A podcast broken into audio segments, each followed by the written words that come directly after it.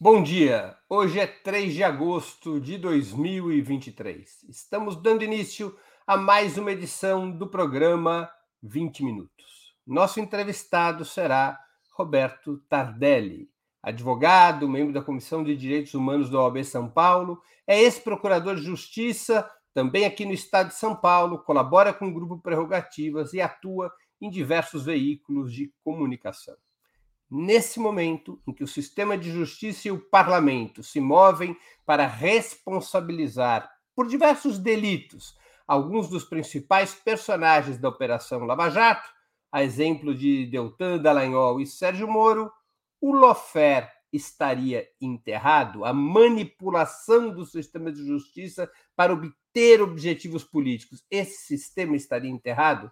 O país teria retornado a uma certa normalidade jurídica? Logo mais vamos ouvir a opinião de Roberto Tardelli. Fique conosco.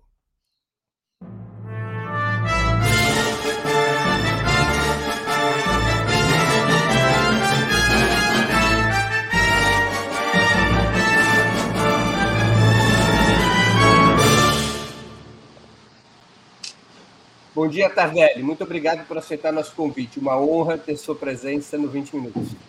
Imagina, uma honra minha. Eu estou aguardando, sonhando com esse convite há, há anos. É, quanto que eu queria vir aqui, assim, sabe? Eu que agradeço. É, a honra é toda minha. Imagine. Tardelli, a Operação Lava Jato está morta e enterrada? Olha, essa resposta não é uma resposta maniqueísta, sim ou não. É.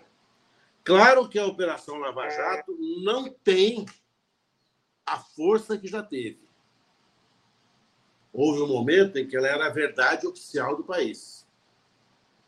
Mas ela ainda consegue manter os efeitos. A, Lava Jato, Breno, vai demandar uma geração os, os prejuízos que ela causou, eu não falo só do prejuízo econômico, com o encerramento de atividades econômicas, de atividade econômica, de empresas. Estou dizendo só isso, estou falando do meu, do, do meu galinheiro jurídico. Né? O que a Lava Jato fez foi, assim, corromper consciências. E isso vai demorar muito tempo para gente a gente voltar. O retorno à legalidade é sempre feito em águas tormentosas. Não é tão fácil assim. Durante pelo menos seis anos, de 2014 a 2020, as cortes superiores referendaram e legitimaram as decisões da 13ª Vara da Justiça Federal de Curitiba, chefiada por Sérgio Moro.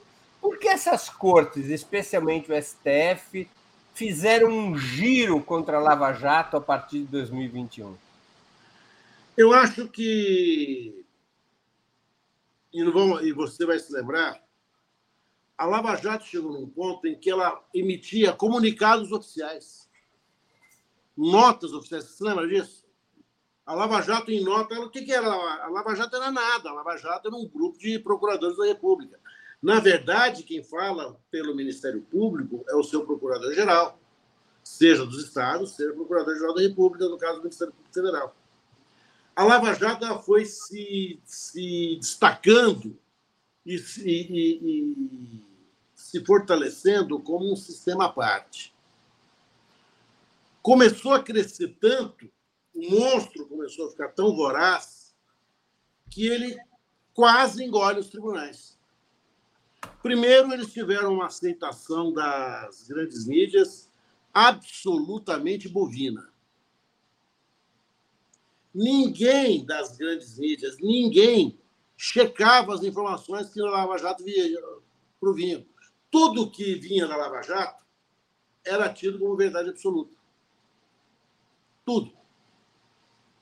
Mesmo aquelas situações que é. eram, do ponto de vista jurídico, grotescas. Grotescas. A começar, por exemplo, da própria base do caso Triplex. O caso triplex né, tinha um vício que só não viu porque não quis, só não viram porque não quiseram. Aquele apartamento pertenceu a uma consultora. Essa consultora estava em recuperação judicial e esse apartamento integrava o acervo de bens dessa consultora na no rol da massa falida que estava sob responsabilidade de um juiz em Salvador. Aquele triplex é o que a gente chama de bem fora do mercado. Ele estava bloqueado, bloqueadíssimo, diria eu. Ninguém transacionaria aquilo, nem ofertaria, nem receberia, ele simplesmente não existia. Você imaginar que alguém pudesse receber algo que jamais iria receber, né, é, no mínimo, para usar uma expressão que uma vez eu vi do Jânio Quadros, uma estultice. É. Ninguém viu isso. Olha, esse apartamento não poderia ser objeto dessa investigação porque, porque ele não existe no mercado. Começa a Lava Jato com, com a perseguição ao, ao, ao presidente Lula com uma base inteiramente falsa. Olha, ninguém chegou a isso. Ninguém foi verificar, ninguém é. examinou, Breno. Isso é uma coisa que, eu, que a gente fica assim. É... Para contar para os netos, que um dia nós vivemos isso, né? É. Essa ausência de questionamentos, a quantidade de delações que se fizeram, como se obtiveram essas delações, quem as obteve e qual foi essa negociação. A delação premiada, que é um instituto novo entre a gente, né, ela vem, ela não tem 10 anos, né, ela vem e ela começa a glorificar quem, na verdade, é o canalha da história. É como se nós fizéssemos uma reeleição da Inconfidência Mineira e disséssemos: olha, Joaquim Silvério dos Reis foi um colaborador premiado. É. Quem era o Joaquim Silvério dos Reis? Ele era um comerciante, devia, devia os tubos à, à coroa portuguesa na época, dever à rainha era sujeitava o devedor à pena de morte. Ele começa a ouvir na Vila Rica, aqui lá, os bochichos. Né? Ninguém tinha Instagram na época, não tinha rede social na época. As coisas eram. A conversa era miúda. Ah, tem uns caras aqui, mineradores, que estão putos com o imposto da rainha. Não vão mexer muito, não vão mexer, não vão tocar na escravidão, porque é a forma que eles têm de, de, de explorar os veios de ouro daqui. Mas se eu apoiar essa turma, se o Brasil não fizer mais parte de Portugal, não deu mais nada para a rainha. Um raciocínio tipicamente lusitano. Ele, ele se integra ao grupo, mas a turma da rainha fica sabendo e fala assim: ó, Quinzinho, ó, senta aqui, velho. Você é nosso, mano. Para com essa porcaria. Você não vai dever mais nada. Perdoamos suas dívidas. Você vai continuar aí rico. Dá o nome dos caras que estão com você e tá tudo certo. Foi o que ele fez. Se a gente imaginasse a, a manchete do Estado de São Paulo, certo? a manchete seria né? Joaquim Silvério dos Reis entrega, entrega a lista dos corruptos. Né? Começa. Nós temos, em algumas situações, delações colidentes obtidas no desespero daquele que está sendo. Porque a, a, a delação ela foi usada como uma moeda de troca para prisões absurdas. E prisões curtas, Breno. Curtas. Uma prisão de 10 dias impossibilita que o advogado tenha um HC, tome pé das coisas, sério. Até chegar, essa prisão já foi desfeita. E no décimo dia, dependendo do tratamento que você receber, você vai estar em frangalhos. Tragédia do reitor da, da Universidade Federal de Santa Catarina, do Diga. É. A, a Lava Jato foi infiltrando uma bactéria, foi instilando uma bactéria no corpo das instituições jurídicas, que é exatamente a concepção de que os fins justificam os meios. Tardelli, ah, oi, pelo que tem de evidências, provas e observações, a Lava Jato foi um complô? Um complô dentro do sistema de justiça? Um complô com o Departamento de Justiça dos Estados Unidos? Eu acho que essa pergunta ainda precisa ser respondida mais claramente, mas eu entendo que dificilmente a resposta será negativa. Porque há uma série de coincidências históricas, né, Há uma série de coincidências que vão te empurrando para uma conclusão de que algo aconteceu, de que não foi somente uma investigação criminal. Principalmente porque as nossas indústrias, as nossas empresas de construção civil começaram a invadir mercados que não eram dela. A Odebrecht chegou a ser a maior empregadora em Angola e na Costa Rica. E a Costa Rica, o América Central, é o quintal de quem a gente sabe quem. Não tem nem Forças Armadas. Por quê? Porque não precisa. Eles eles são as Forças Armadas. Há situações que vão se coincidindo. Uma coisa que nunca me sai da cabeça é como que alguém que não consegue articular uma frase consegue ser juiz federal. É. Olha, eu passei no concurso do MP, você tem que estudar, tem que estudar muito, velho. O cara não consegue articular uma frase. Ele é tecnicamente fraquíssimo. Fraquíssimo.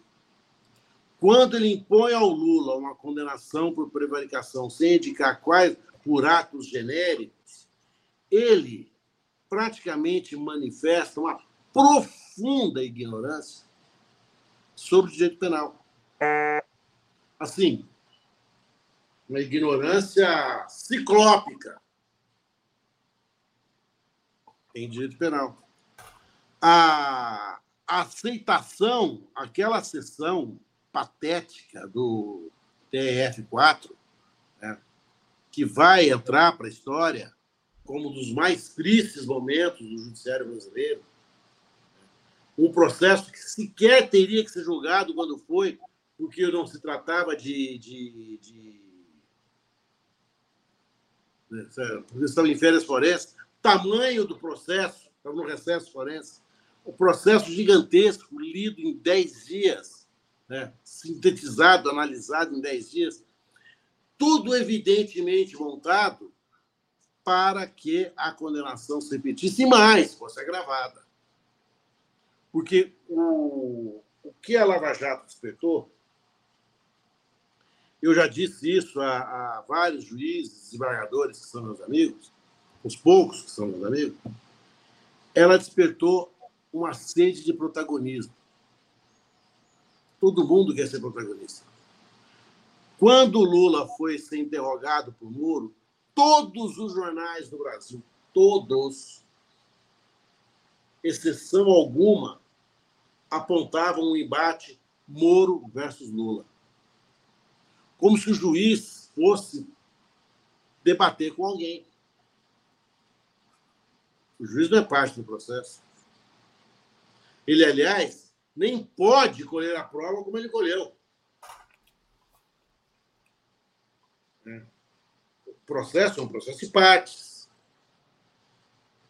O Ministério Público desapareceu naquela audiência. Desapareceu. A, a suspeita vai aumentando e ela se torna praticamente irresistível quando o Moro aceita o convite para ser ministro do Bolsonaro. Eu acho que a, a, a saída do Moro do Poder Judiciário para ingresso no governo federal é uma das coisas que a gente também é a marca do batom. É a marca do batom. Isso teria que ser discutido com muita, muita, muita gravidade. É, então, peraí. Eu tenho 40 anos de vida de vida forense. Eu nunca vi, nem imaginaria ver, nem se me contasse o que aconteceu no afé Moro-Bolsonaro. No meio da eleição, O, o Moro divulga aquela, aquela delação do Palocci, que sequer foi aceita pelo próprio Ministério Público.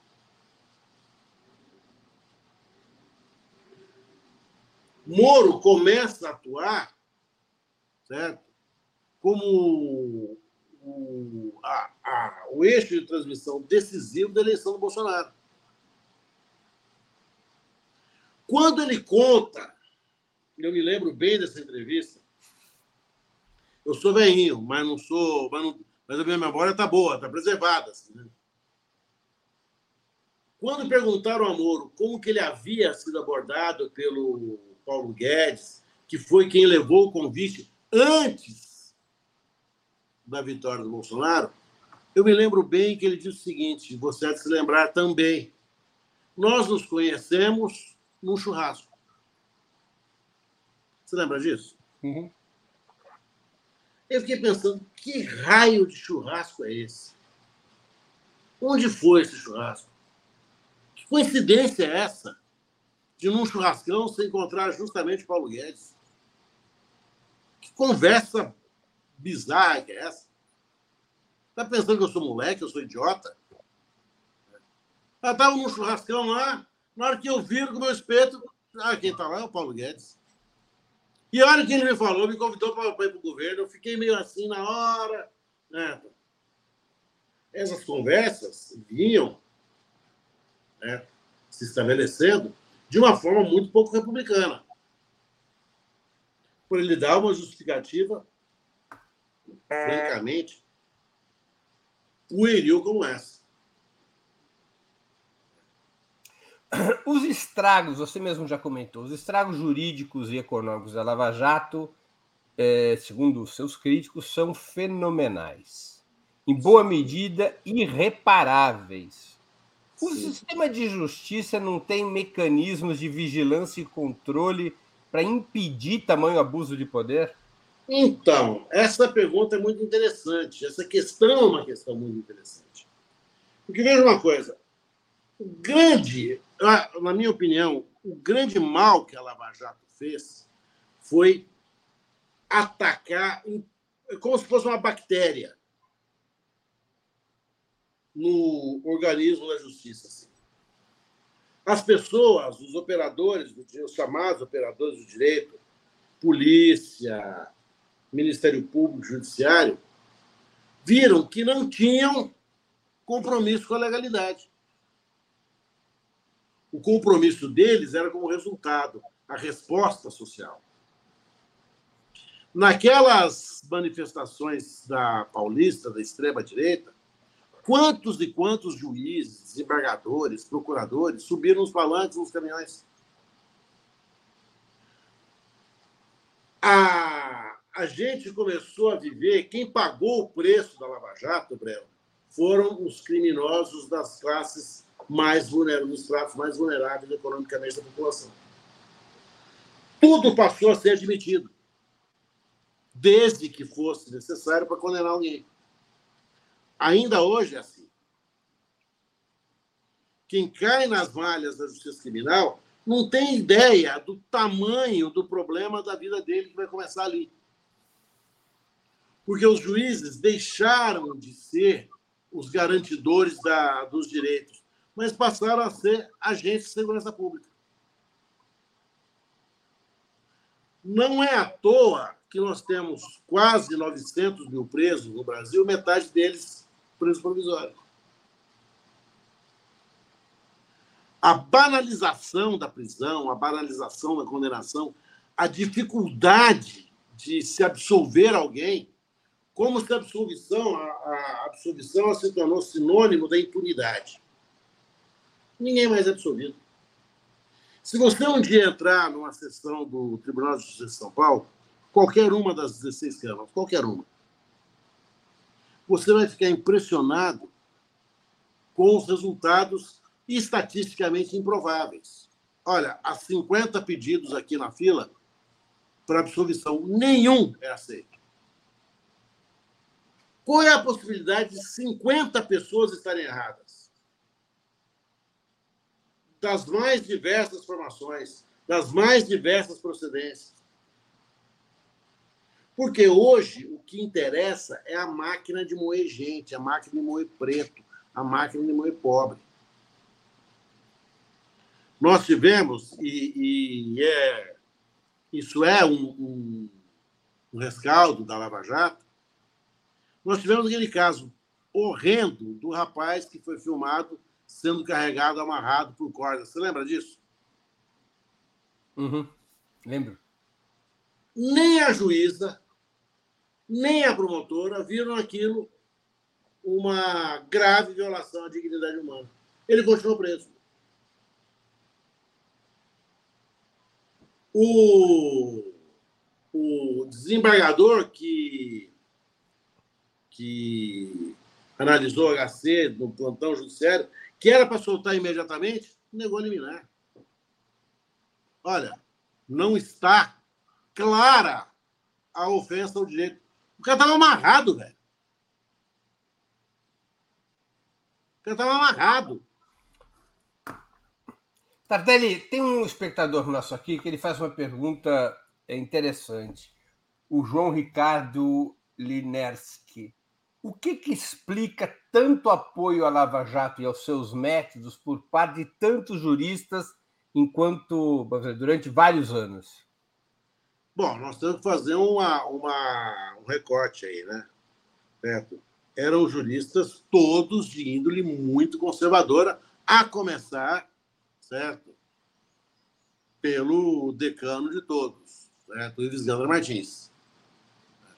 A grande maioria da comunidade jurídica, certo? Estava absolutamente aflita e aterrorizada com os rumos da Lava Jato.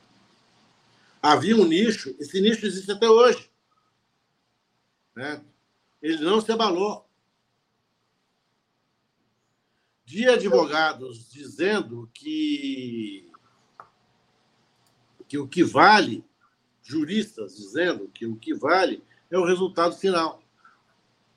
Como se o resultado final não demandasse um processo absolutamente ilegal.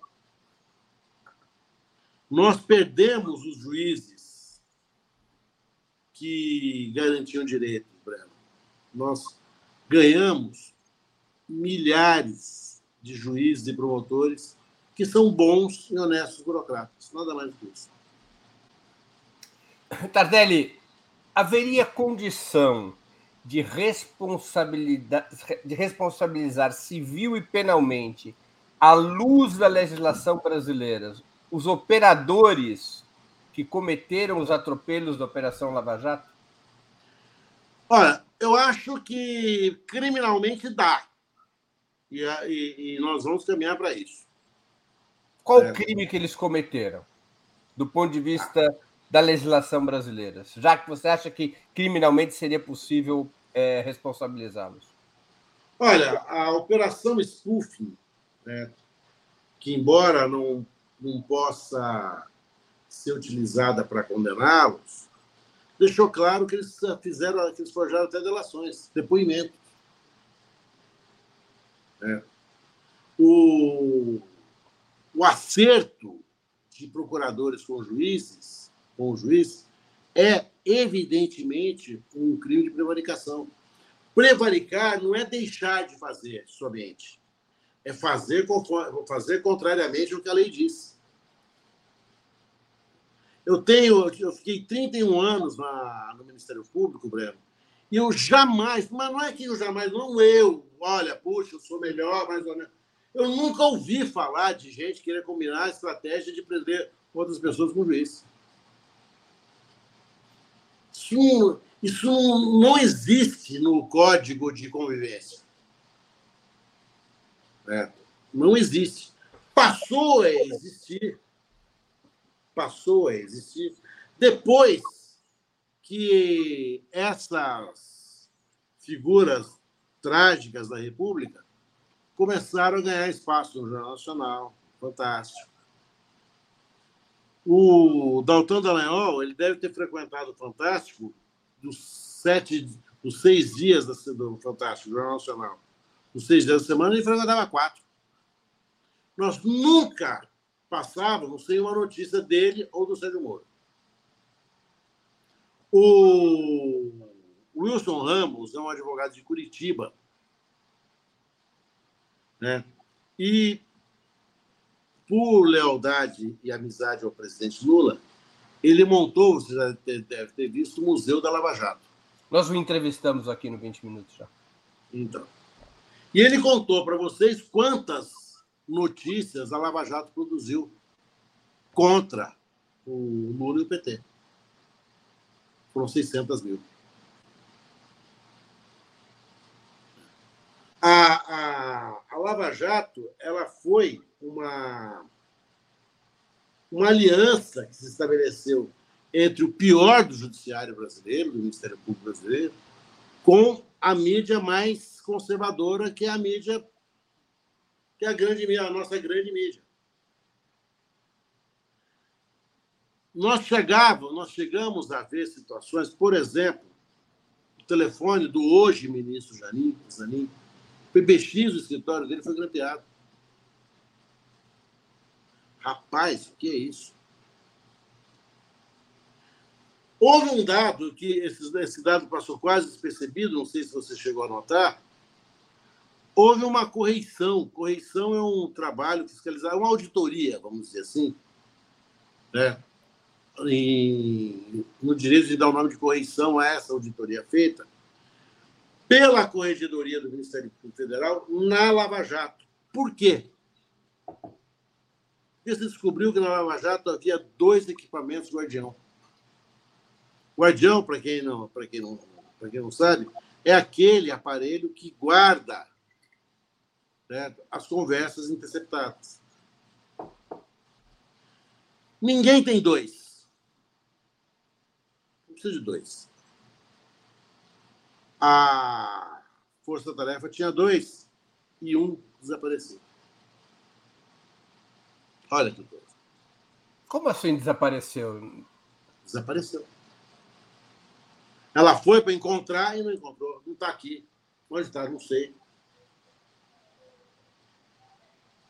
Essa era uma das, das acusações que o Dalton da Leal teria que responder naqueles processos administrativos que ele pulou fora. de banda, pulou fora.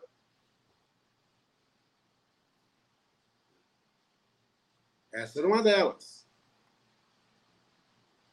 Cadê o guardião? Que história que é essa de ter um é guardião? Se é possível responsabilizar criminalmente os operadores da Lava Jato, como é que começaria isso? Quem que deveria tomar alguma providência para dar início a esse processo? O Ministério Público Federal. Durante um bom tempo, o, o Daltan Dallagnol foi, e o Sérgio Moro, mas dentro do Ministério Público, o Dalton Dallagnol era o genro que toda vovó queria. Era o genro preferido. Ele é bonitinho, ele é jovem, ele é alto, ele é magro, ele tem um físico atlético, ele é cristão, ele crê em Deus, ele é temente a Deus, ele é do bem. Ah, para, eu quero que minha filha case com ele. Certo? Esse Dalton Dallagnol se tornou uma espécie de paradigma para os demais promotores. Todos queriam ser um pouco Deltan Dallagnol. É.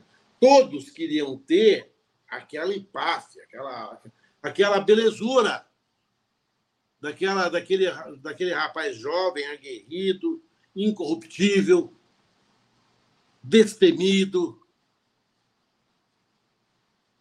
Nossa, eu sou, eu quero ser o Dallagnol. A cada operação que a Lava Jato, que a Força Tarefa desenvolvia, pululavam operações semelhantes nos ministérios públicos dos estados. Porque se o Dallagnol fez, nós temos que fazer também. Isso foi, sabe, não estou dizendo nenhuma novidade. Olha, o Daltan Dallagnol, a Lava Jato, certo? Estourou o esquema JBS. 40 dias depois, um açougueiro que ganhou dinheiro com uma, um frigorífico minúsculo no interior do estado também leva a sua tijolada. Né? Porque havia um protagonismo e, e, o protagonista ele liderava, um, lidera ainda um grupo de promotores que o vê como um herói. Eu só posso fazer um parênteses, uma coisa, assim, que me, que me tocou claro. agora? Um sábado retrasado, precisamente, eu fui conhecer as novas instalações, as novas velhas instalações restauradas no Museu do Ipiranga. O museu está bonito. Está lindo o museu. Mas é uma visita para você fazer com olhos e mentes abertas, porque, na verdade, o museu foi concebido para fazer uma uma espécie de, de enaltecimento, de exaltação dos bandeirantes, por exemplo. Você entra no museu, hoje, hoje a, curadoria do museu está a cargo da Universidade de São Paulo, e você se depara com uma, uma placa. Né? As pessoas vão ao museu não leem placa, a gente lê placa só na rua, não é só na rua que tem que ler placa. Né? Está escrito assim: a história imaginada do Brasil. Olha que, que sutil. E mostram lá um, livro de educação moral e cívica, eu estou falando disso, porque eu reconheci o livro na minha infância, em que o Domingos Jorge Velho era apresentado como um herói destemido e que seu maior feito foi ter liquidado com, com Palmares, que era o pesadelo do ciclo de açúcar da, da época no, no Brasil. Ele foi, chegou a ser retratado como uma pessoa destemida, que era como era retratado o, o Dalton Leão. Claro, ele é um domingo Jorge Velho. Ele é um domingo Jorge Velho. Claro. É, há uma certa celebração, Tardelli, sobre a mudança de ventos em relação a personagens como o Moro Dallagnol. Dallagnol foi caçado, o Moro está a caminho. A caminho. Mas o sistema ele está vacinado para que novas ondas de lawfare, para que novas lava-jatos sejam evitadas? De forma nenhuma. De forma nenhuma. Ele ainda está, essa bactéria ainda está atuando no corpo do do Poder Judiciário. Algumas garantias processuais absolutamente inexistem. Por exemplo, eu te dou a mais, a mais comezinhamente violada todos os dias. A violação aconteceu agora em Santos. Né? A inviolabilidade do domicílio. Meteu o pé na porta, em nome do bem, em nome da família ordeira, em nome da, da, de nós, pagadores de impostos, como se as pessoas pobres, as pessoas de rua não pagassem impostos. Como se o que eles comprassem fosse isento de, de tributação. Isso ainda existe, e existe a larga. A larga. Olha, não dá para ficar fazendo muita a expressão filigrana processual, isso é uma filigrana. Ganhou status de expressão jurídica. Tudo é uma filigrana desde que não desde que perturbe a condenação de alguém. Isso é uma filigrana. Olha, o reconhecimento pessoal não obedeceu à, à determinação do Código de Processo Penal Recentemente, agora, o próprio ministro Barroso disse que não, não é bem assim, certo? isso não é um direito, isso é um, é um ideal, mas pode seguir, afinal de contas foi reconhecido. É. A, a veia acusatória é de todos. Quando Barroso disse naquele momento em que ele foi sonoramente vaiado na, no Congresso da Uni, na Conune, ele disse: Nós vencemos o bolsonarismo. E deveria dizer, apesar de mim. é verdade. É. Porque ele foi um dos grandes protetores da Operação Lava Jato. Ué, ele julgou improcedente a exceção de, de suspeição do, do Moro. Ele chamou pecadilhos. Pequenos pecadilhos que não comprometem o resultado final. Rapaz, havia um conluio entre acusação e, e, e juiz. Ele chamou isso de pecadilho. Barroso e Fux. Em Fux, we trust. Em, Fux, we trust. Se tornou um meme da Força Tarefa. É. A Força Tarefa fez com que o Fux desse eliminar contra o juiz de garantias, que é um, um instituto de processo penal que existe no mundo inteiro. Eu, eu, eu, quero, eu quero tratar desse assunto em um minutinho. Eu quero antes fazer uma pergunta, porque eu sei que isso está na cabeça da nossa audiência. Da onde vem tanto reacionarismo entre os promotores e os juízes? Rapaz, eu, eu fui fazer terapia depois que eu saí, e antes até de sair, tentando responder essa pergunta. De onde vem tanto reacionarismo? E eu tenho um milhão de teorias, e quem tem um milhão de teorias não tem nenhuma. Mas o que eu posso dizer é o seguinte: a nossa captação de recursos humanos é muito viciada. Nós temos vários juízes, vários promotores, mas olha, eu vou te dizer, dezenas deles que fazem, que tem na magistratura e no Ministério Público, por exemplo, o primeiro emprego. Ele nunca trabalhou, ele nunca teve chefe, ele nunca foi mandado, ele nunca recebeu ordem, ele nunca sentiu a pressão de ser demitido. Ele, ele já chegou bacana. Ele chegou beijando a mocinha. Não é assim o filme. Nós, e, ontem eu estava falando sobre isso, quando o projeto educacional público brasileiro faliu, eu sou veinho, já, vou te, já te disse isso, eu sou fruto da escola pública. Você é. vai ter que dizer sua idade agora, é a segunda vez que você Tem 64. 64. Somos da mesma geração. É, eu fui fruto da história pública, da, da escola pública. Na minha cidade, em Ribeirão Preto, naquela época, nós não falávamos escola particular. A escola particular era Você lembra como era chamada escola particular? Aqui em São Paulo era chamado de PPP. Sim. Papai pagou, passou. Exatamente. Quem não conseguia passar na escola pública ia para a escola particular. Aqueles super colégios que havia aqui em São Paulo, Santa Cruz, Sagrado Coração. Nós nem sabíamos a existência deles. Eram abstrações. Era, era coisa assim estratosférica. Que não era e nunca seria para a gente. Né? Quando a escola pública faliu, ao invés de nós lutarmos, a nossa geração é culpada disso, ao invés de a gente lutar pela valorização do ensino público, nós migramos para a escola particular.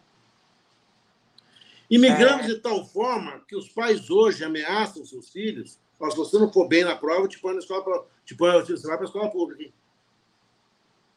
Eu vou te mas ano que vem você está na escola pública, hein? A escola pública se tornou uma ameaça. Ameaça é promessa de mal. Ao invés de falar que eu te dou uma chinelada, uma cintada, subtraio e apreendo o teu, o teu tablet, não, você vai para a escola pública, é muito pior. Nós criamos uma sociedade que não se convive. Quando o projeto de segurança pública faliu, né, a gente migrou para os condomínios fechados, que é de onde saem os juízes, promotores, policiais. Eles não se conhecem, é uma sociedade que eles não veem. E eles nunca sentaram ao lado de alguém negro, por exemplo, na reunião de condomínio. No condomínio, o negro é o segurança, é a faxineira, é o porteiro, é o zelador. Jamais. Você acha que tem a ver eh, de uma maneira especial com a origem de classe de quem participa dos concursos para juízes e procuradores? Eu não tenho mais dúvida disso. Eu não tenho mais dúvida disso. Aliás, eu não tenho dúvida nenhuma sobre isso. Nós, a, a, tanto que o sistema de cota demorou para chegar. Eu nem sei se chegou ainda. Acho que não. No sistema de justiça, acho que não. Quando eu era promotor, procurador, fizeram uma pesquisa e 6,3% dos promotores eram negros. Juízes é de ser menos ainda. Juiz na, na mesma toada, vamos, vamos dizer assim, na, na, na, mesma risca. Há uma foto, essa foto está no, no Google, dos desembargadores do Tribunal de Justiça de São Paulo. Né? Aquela foto, ela é uma aula, ela é um curso inteiro de sociologia ali. É aquela foto e a placa que fica na frente do tribunal, que os nomes dos desembargadores são aqueles nomes com 12, 13, 14 nomes. Ah, né? Mário dizer... de Augusto Ribeiro de Oliveira e Silva. Eu costumo dizer que tem desembargador que, se você colocar o nome dele no Waze, dá erro. Né? É, é praça demais, é rua demais, é alameda demais. Tanto você vê, por outro dia eu, tava, eu fui deixar, fui visitar um amigo na Zona Leste, fiquei observando o nome de rua.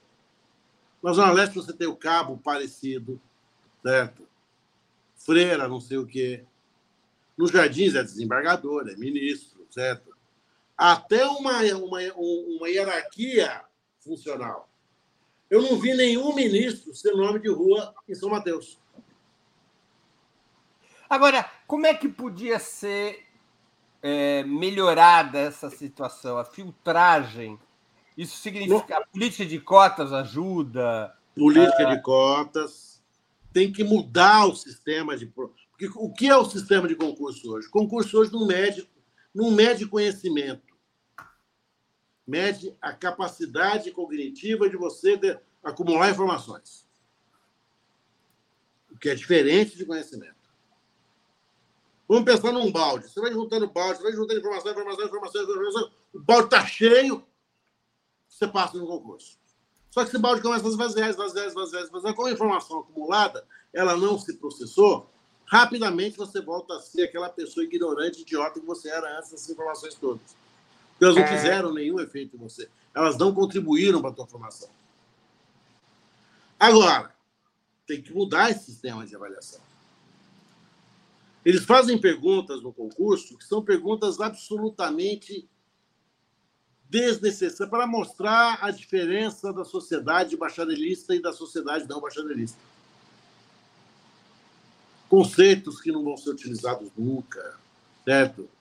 E não se tem, por exemplo, o que fazer diante, e aí, de um, de um rapaz que chega amarrado em corda e que a pessoa não consegue ver que aquilo é um atentado à dignidade humana.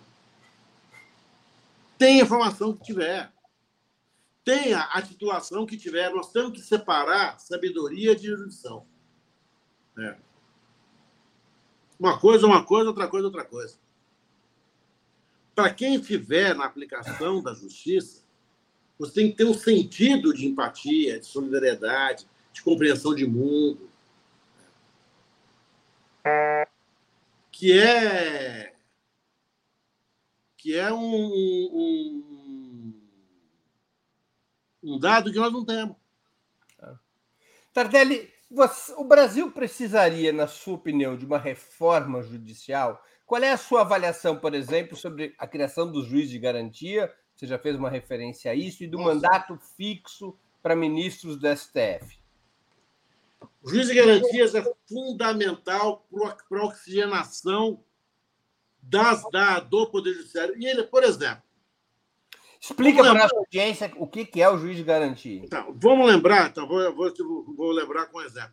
Lembra quando o Ronaldinho Gaúcho vai saber por quê quis entrar com um passaporte falso no Paraguai? Como se ele não fosse uma das pessoas mais conhecidas do planeta? Até hoje eu vou morrer sem entender o que, que deu na cabeça dele de querer enganar as pessoas. Eu não sou Ronaldinho Gaúcho. Né? Como? Você é conhecido Timbuktu, conhecido aqui no Paraguai também. Que ideia! Né? Eles foram apresentados ao juiz de garantia. Existe o juiz de garantia no Paraguai. O juiz de garantia vai colher todas as provas iniciais. Né? Ele vai determinar a busca e apreensão, ele vai fazer prisão em flagrante, ele vai determinar a interceptação telefônica, se for o caso, buscas e apreensões. Só que, a partir do momento em que ele faz tudo isso, ele cria, e é inevitável que se crie, um comprometimento ideológico com o resultado daquilo que ele está fazendo. E, portanto, com a polícia e com a promotoria. Portanto, com a polícia e com a promotoria. Olha, esse cara ficou preso três anos, ele vai ser absolvido agora? Ele preso três anos. Eu não posso absolver. E você vê condenações absolutamente assim vazias exatamente por causa disso. Então, esse juiz de garantias faz essa parte. Ele sai, entra um outro juiz, que é o juiz do processo. Ele não decretou prisão, ele não decretou busca e apreensão. Ele está absolutamente. Não trabalhou com a promotoria, não trabalhou com a polícia, nem Exatamente. Conhece. Certo. Ele tem outra visão do processo. Oh, mas isso vai representar um aumento de custo. Não vai representar, já existem estudos mais do que, do que abusivos e abundantes disso. Nós temos a quantidade de juízes para fazer isso. Não há a menor necessidade. O problema é o seguinte: no Brasil, poucas pessoas são condenadas com as provas obtidas em juízo. As condenações vêm com as provas obtidas da polícia. Claro. Certo? Então, isso você acha que seria uma medida fundamental? Já foi até aprovada pelo parlamento, bem da verdade, não? E ela, e ela está na, ela teve uma liminar do Fux, que dura três anos. O Fux ele concede, ele concede umas liminares longevas, assim, sabe? A, o auxílio moradia, certo? a suspensão dos garantias, dos garantias. O ministro Fux ele, é, ele, ele tem essa característica. O destravamento disso vai civilizar e muito a prestação do, a, a função judicial, a função judiciária. Uma, aquilo que você estava falando, ontem eu estava vendo, o Zanin tem 49 anos de idade. Entra hoje para ser ministro até os 75. São até, 20, 19, até 2049. São 20. 2052, perdão. 26 anos que emprego é esse que você entra, que você vai ficar para o resto da tua vida? Não existe isso em lugar nenhum. Bom, funcionário público, se fizer o um concurso, fica para o resto da vida. Sim, mas ele não tem direito à vitaliciedade. Né? Ele pode ser demitido. O, o... Essa é eternidade, porque a única garantia que não se dá ao juiz é que ele não morra, né? ele é vitalício, ele é inamovível, não, não se pode dar a ele a garantia da imortalidade, que ainda está fora do nosso alcance. Né? Mas não é legal isso. Você acha Você que deveria não... ter mandato fixo? De mandato fixo, até para oxigenar. O ministro Marco Aurélio ficou acho que 30 anos, né? Certo? E terminou amargo. Ele foi percebendo que ele ia se tornar desimportante. Aliás, essa é uma questão que a velhice vai impondo a gente. Né? você vai ficando desimportante na vida das pessoas. Começa que você determina todos os seus filhos, vocês vão crescendo, você vai ficando cada vez mais espectador da vida deles, até que você passa a ser aquele ponto de referência afetiva, mas ele não vai perguntar para você se ele vai trocar de carro ou não, se ele vai namorar com ela ou não, se vai casar com ela ou não. É, a vida deles se. Quando a pessoa que tem um feixe de poderes na mão, que tem um ministro, que possui 220 milhões de jurisdicionados, quando vai chegando ao fim, deve dar uma agonia nele. Tardelli, como é que seria possível um maior controle da sociedade sobre o sistema de justiça, que é um sistema protegido por regras corporativas e por métodos de promoção que não passam pelo voto popular? Primeiro, os conselhos de justiça e de Ministério Público não poderiam ter juiz nem promotores. Ah, mas precisa de alguém para saber como é que é. Não. Está lá a vida inteira, você tem a lei. Tem, quem tem que fazer o controle, o órgão de controle, tem que ser inteiramente estranho à carreira. Juiz não pode controlar juiz, promotor não pode controlar promotor, porque você não cria esse sistema de controle. Você acaba criando um sistema de proteção corporativista. Inevitavelmente. Você vai punir alguém por aquilo que você já fez. Ou algum amigo, algum colega. Algum colega, então. Primeiro, o sistema teria que ser inteiramente estranho ao Poder Judiciário, ao Ministério Público teria que ter poderes deliberativos sobre essas instituições. Olha, nós estamos numa, nós temos uma tragédia penitenciária no Brasil. O Supremo Tribunal Federal considerou a superlotação carcerária um estado permanente de inconstitucionalidade. Nós não podemos conviver com isso. Eu conheci prisões em containers. É algo que é, aqui o, o porquinho Santão, Sansão, dizendo criar o CNJ já foi uma luta, foi. E te digo mais, porquinho Sansão, eu ajoelho todo dia no grão de milho, porque eu defendi a TV Justiça. Eu fui um, dos, um ardoroso defensor da TV Justiça. E hoje eu entendo que a TV Justiça transformou o Supremo no domingão do, do Hulk. Vai decidir no aplauso. Assim. É. Acho que nós precisamos mudar o sistema de, de para mudar o sistema de captação de profissionais, mudar a sua forma de concurso. Né? Por exemplo, o Ministério Público precisa ter o medo de perder. Hoje, se ele perder, se ele ganhar, não faz diferença. É. Olha, se entrou com uma ação temerária, você vai perder. Como acontece com os advogados, podem ser Como acontece com os advogados. Como acontece, como acontece nos Estados Unidos. Nos Estados Unidos, a promotoria é um escritório que analisa a, o risco e as dimensões de, de risco em determinada situação. Tá. Olha, aqui não dá para entrar. Por quê? Porque nós vamos tomar uma condenação brutal, nós não, não vamos ter orçamento para pagar salário depois. É preciso dar responsabilidade ao. Porque é muito fácil hoje. Hoje, aquela história, a ausência de prova e a abundância de convicções ainda está vigorando. Tardelli, o Brasil caminha para ter a segunda maior população carcerária do planeta, apenas atrás dos Estados Unidos, já está ultrapassando a China. O que você acha que deveria ser feito a respeito?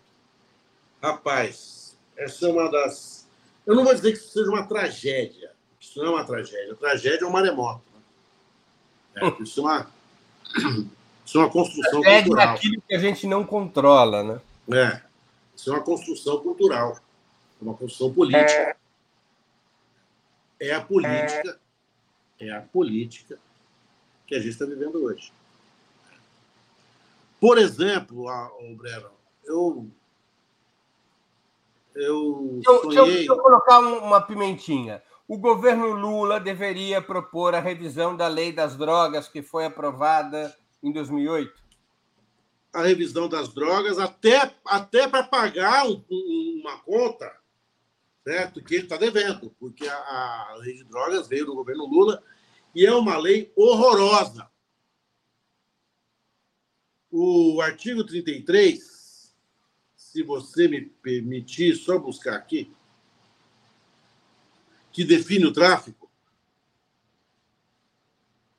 tem Só para só pegar. Pega, busca o artigo 33 da Lei de Drogas. Pode, a nossa produção vai procurar e colocar na tela. Pode continuar. Não, e pede para sua produção contar quantos verbos tem esse artigo.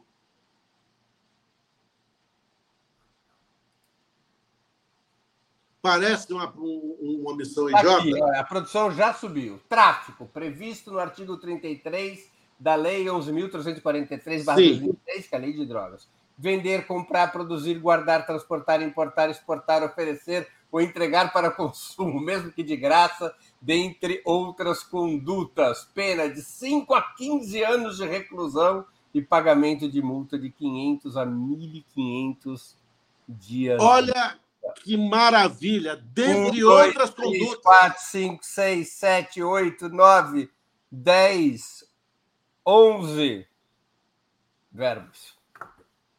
Certo? Olha. Trazer consigo, preservar, fornecer droga, ainda que gratuitamente. Essa, essa é a lei que a gente tem. Você passou perto de, um- de um- uma, de, uma, de uma pochete de droga, Agora, agora, agora está tá a caminho do STF determinar que com menos de 60 gramas de maconha fica isento, é considerado consumo próprio, né? isento de prisão. Mas isso, você, se, você, se o Supremo fizer isso, ele desmonta a política estadual de segurança de São Paulo, por exemplo, em relação à Cracolândia. Vai bater lá, não vai chegar aqui. Claro. Não, e outra, o funcionamento real da polícia, ela vai andar com uma balancinha. Quem É. determina se tem ou não 60 gramas é a polícia. Então, quem vai definir se é, se é tráfico, se é, é o guarda da esquina. Continua a mesma coisa. Não mudou nada. É. Eu acho que o governo Lula e a esquerda, como em geral, ela se omite quando se trata de debater segurança pública. Nós somos muito incompetentes para isso. Está me incomodando, Breno, terrivelmente o silêncio do Lula em relação ao episódio de Santos. É, eu, o seu ministro falou, mas é uma questão de Estado. Porque essa bactéria ela é, ela é contagiosa. Foi para o Rio, foi para a Bahia. Matar pobre, matar preto, dar tiro é fácil, velho, não tem reação.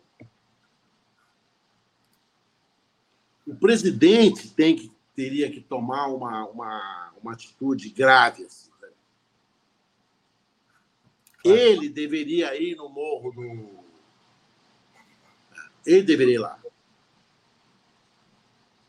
Aquelas pessoas, aquelas 8 mil pessoas que moram no morro, elas têm o mesmo direito à proteção que qualquer outra pessoa. Elas estão absur... num delírio acusatório. O governo de São Paulo considerou 8 mil pessoas suspeitas de tráfico e da morte de um policial.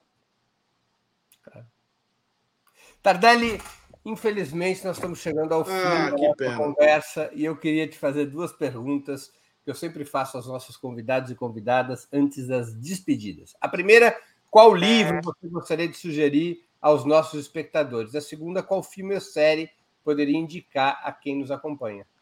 Eu, eu coloquei dois livros aí. É, Perfeito.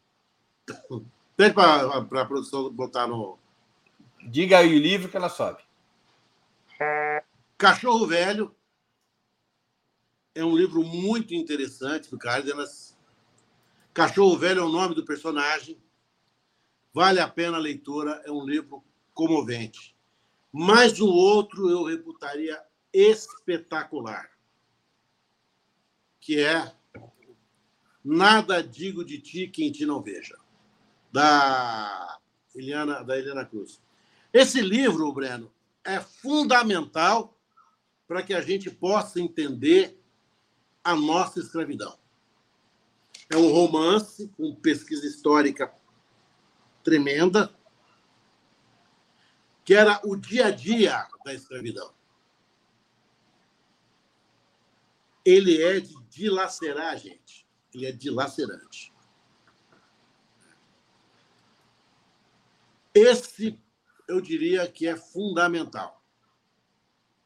E ajuda a gente a desmistificar um pouquinho a Inconfidência Mineira, sabe? Algum filme ou série? Filme, acho que já 1 milhão 380 mil pessoas já o sugeriram. Bacurau, certamente. Certo? É preciso ver Bacurau algumas vezes para entender quantas mensagens Bacurau nos dá. E há uma série também que eu passei aí, que, cuja história, Sombras da Guerra, se passa em Berlim no ano de 1945, quando a guerra já acabou, Berlim está destruída e a sociedade alemã vive uma, um momento de pré-estado. É. é muito interessante. Em que plataforma? Mili... Netflix. Netflix. Perfeito. Tardelli, eu queria agradecer muito pelo seu tempo, por essa conversa tão interessante que certamente se repetirá em, em, em breve. Muito ah, obrigado tenho, por aceitar o nosso convite. Eu só tenho um problema, não me convida não que eu aceito. Né? Não o quê? Não me convide que eu aceito. Né? Mas será sempre convidado, porque essa conversa foi muito interessante. Muito bom, eu agradeço muito.